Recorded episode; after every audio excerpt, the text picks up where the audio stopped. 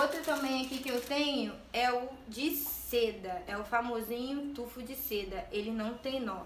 Gente, ele é maravilhoso. Não sei se vocês estão conseguindo ver aí no vídeo.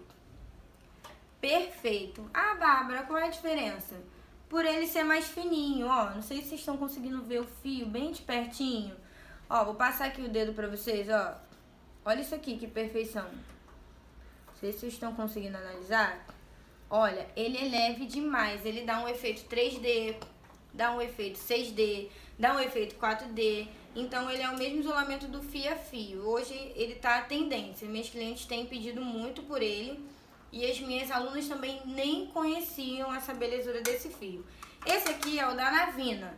Só que tem outras marcas, tá, gente? Tem outras marcas, diversas marcas do tufo de seda. Eu vou entrar com vocês depois da diferença do tufo de seda pro tufo sintético. Vou estar fazendo um outro vídeo sobre isso.